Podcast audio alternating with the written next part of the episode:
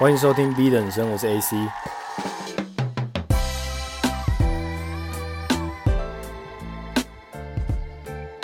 今天中午在跟朋友聊天的时候，他问我说：“我剩下几学分？”我才惊觉说：“哎，其实我快毕业了。我上周都把所有的考试都考完了。啊，没有意外的话，我顺利这周结束之后就会顺利毕业。那那其实我还有剩下三学分，为什么呢？因为我们系上比较特别，国际学院有跟。美国的学校合作，那我们剩下的五周会有美国的教授来授课，等于说我们十八周的学期会浓缩成十三周，然后这十三周就会提早期中跟期末考，所以我们都已经考完试了。那剩下的五周就会独立变成一个 mini semester，然后就会开创一些新的比较特别的课程。像我自己就选了 blockchain and finance 区块链跟金融相关的科目，我自己是还蛮期待的。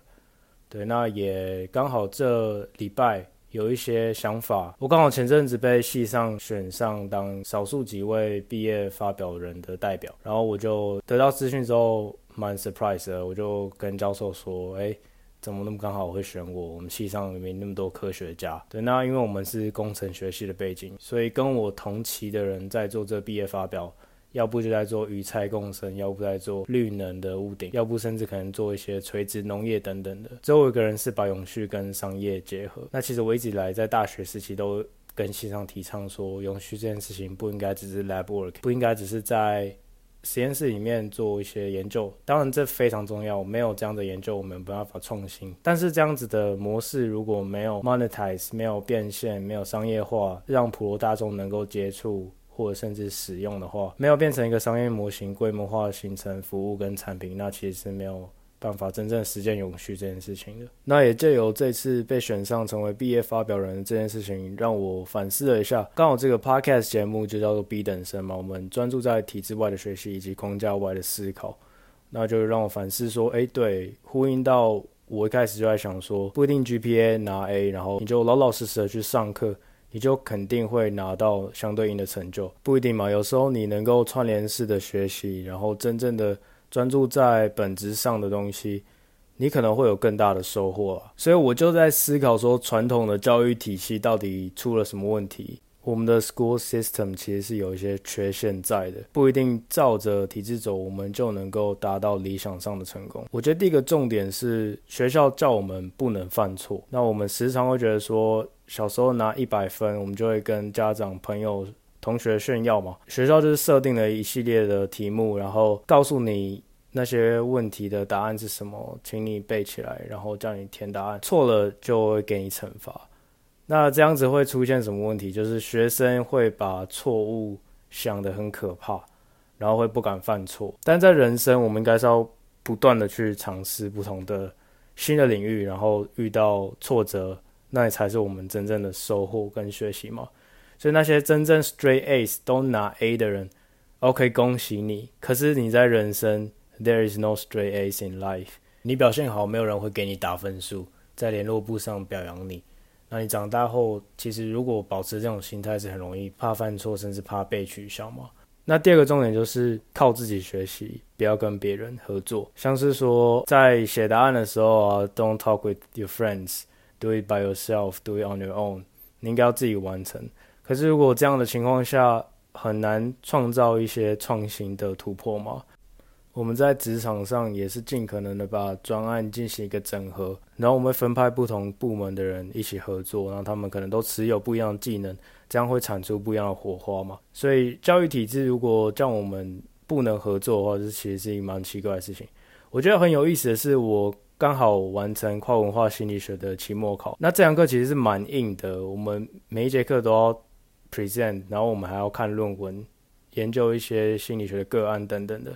然后我们不只有口头的报告，我们还要做纸笔测验。那我们期末考分组哦，报告是可以两个人一起的，纸笔测验也是可以两个人一起的。也就是说，我们可以上课分两个人一起考同一张试卷。然后这是我觉得蛮有趣的概念。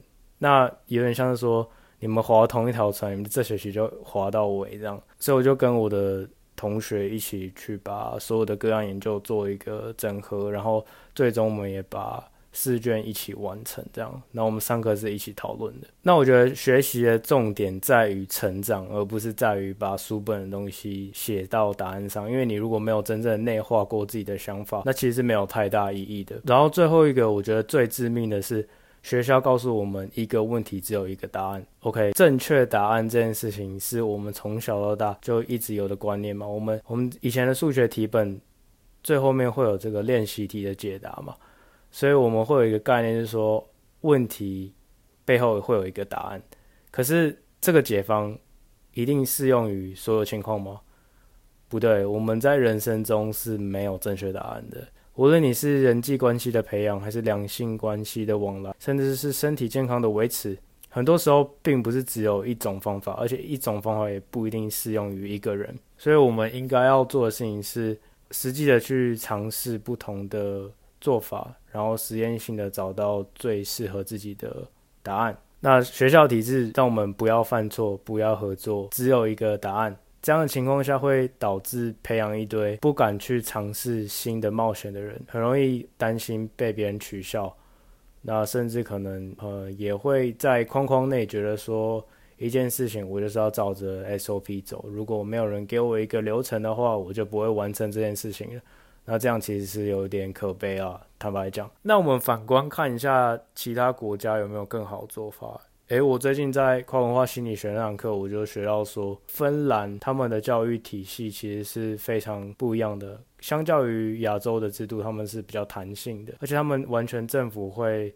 资助他们的所有学费，好像九年级到十二年级，他们就已经有这个技职的训练，也就是说，你去学校是可以选说你想要学音乐啊、艺术，甚至可能是一些硬技能的培养啊、剪辑啊、编导等等的。那就是说，他们很早就有职科的这种概念了。那学生是可以自由的去选择自己想要接触的科目。那这样子会导致什么样的结果？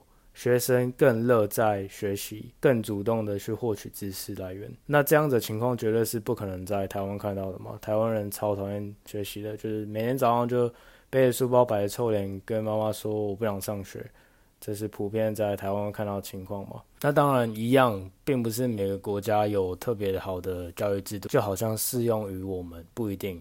对，当然他们有这样子的。弹性的教育系统，相对的，他们有更严谨的师资培训，所以要成为一个老师，在芬兰其实是不简单的一件事情。对，那我主要是想探讨说，我们的教育体系容易让学生厌恶学习。学校会看你的出席率，你老老实实完成上级交办的事情，报告都要准时交件，这根本就是老板眼中认证过的好员工。那也当然不是说照着体制走就不会成功，成功的定义也因人而异嘛。当个穷老板还不如当个富员工，也不是说就一定要创业还是怎么样。呃，我记得我当初大三的时候，我那时候跟伙伴还在创业，然后我们还是必须上课嘛，因为毕竟还是顾一下出席率。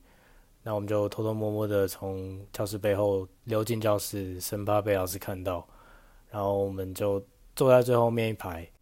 那老师一样很热情的在黑板前面讲述他的想法跟一些学术上的理论。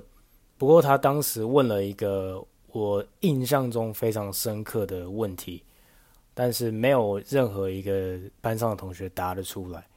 他那时候就是说，如果一个更突破性的科技发展出现，然后侵蚀到原本传统产业的利益，那这样子的名词叫什么？我靠，班上直接安静耶，那些科学家们都答不出来。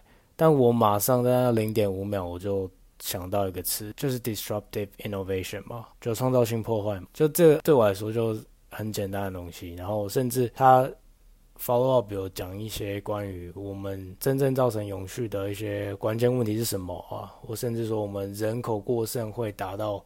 的人数在二零五零年预计会到多少人等等的这些问题，其实都是一瞬间都可以想出来的东西。因为如果你有在真正的研究时事跟永续相关的一些研究的话，这些东西都是非常基础的。当然，我也不是想往自己脸上贴金啊，好像我自己什么都会，什么都知道。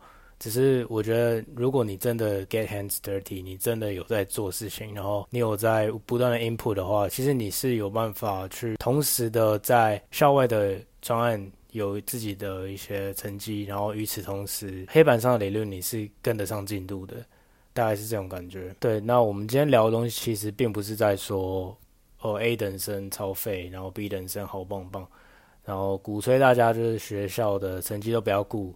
然后都选一些废课，然后就给你一个很好的理由去耍废，这样并不是这样子。呃，我是希望说大家能够真正的去搞清楚每个事情的本质吧。那学习它真正的用意是在让自己变成一个更好、更完整的人，而不是在于拿更好的成绩，照着爸爸妈妈还有社会的期待去进行。你的人生毕竟是你的人生嘛，方向盘应该是由你握着的，所以。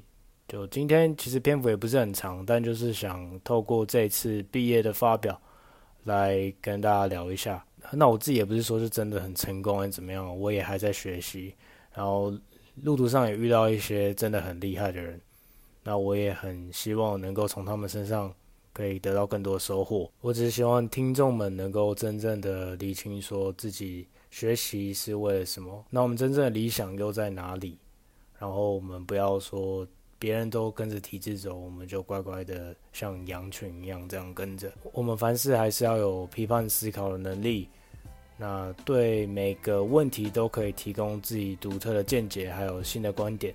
那这样子的创造力跟独立思考呢，是不可取代的，它就是完全属于你的东西。那我们其实今天就聊到这边了，下期见了，拜拜。